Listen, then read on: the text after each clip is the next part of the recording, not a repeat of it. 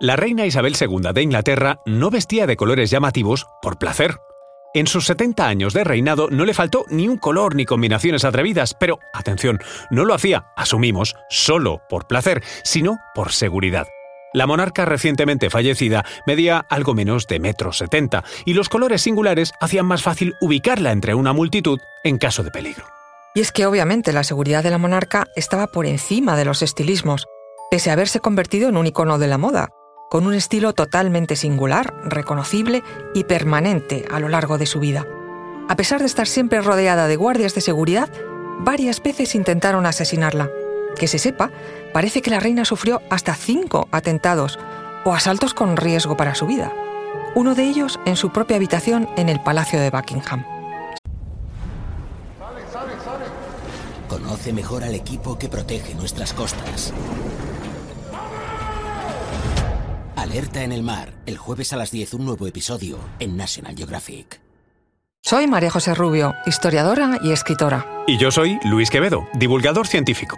Y esto es Despierta tu curiosidad, un podcast diario sobre historias insólitas de National Geographic.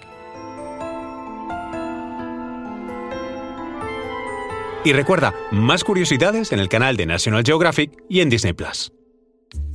El primer intento de asesinato hacia Isabel II ocurrió cuando ella realizaba una gira por Australia junto con su esposo Felipe de Edimburgo en 1970.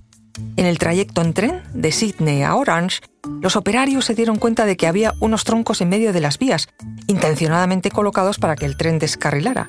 La baja velocidad a la que circulaba el tren hizo que se pudiera parar a tiempo y que los operarios pudieran retirar los troncos, evitando ese fatal accidente. El siguiente, algo más peligroso, ocurrió en el Trooping the Color, una ceremonia anual de los regimientos del ejército británico en el que la reina desfila a caballo para marcar un año más de su reinado. Ocurrió que en aquel desfile celebrado el 13 de junio de 1981, la reina, que montaba a caballo como de costumbre, fue objeto de seis disparos. El autor fue Marcus Sargent, un joven con muy pocos años, 17, y casi tan poca puntería, afortunadamente. La reina salió ilesa. Tras detener al agresor, confesó que lo hizo para conseguir fama. Por su corta edad fue recluido en un psiquiátrico, pero al cumplir los 20 años fue trasladado a la cárcel. El asalto más sonado, sin embargo, fue otro, aunque no sabemos si llamarlo asalto o visita inesperada. Ocurrió el 9 de julio de 1982, cuando un hombre, Michael Fagan, consiguió saltarse toda la seguridad del Palacio de Buckingham y llegar hasta el mismísimo dormitorio de la reina. Sorprendida sola en su habitación por el asaltante, Isabel II supo mantener la calma. Durante diez minutos mantuvo una conversación, entre comillas, amistosa con el asaltante, que en palabras de la propia reina fue una conversación totalmente surrealista, pero que sirvió para dar tiempo a que la guardia se presentase. ¿Y cómo lo hizo? Pues según se supo después, el asaltante accedió a que la reina le buscara un cigarrillo, momento que ella aprovechó para dar aviso a la guardia. El hombre, llamado Michael Fagan, sufría entonces problemas de salud mental y no estaba atravesando su mejor momento cuando cometió esa locura.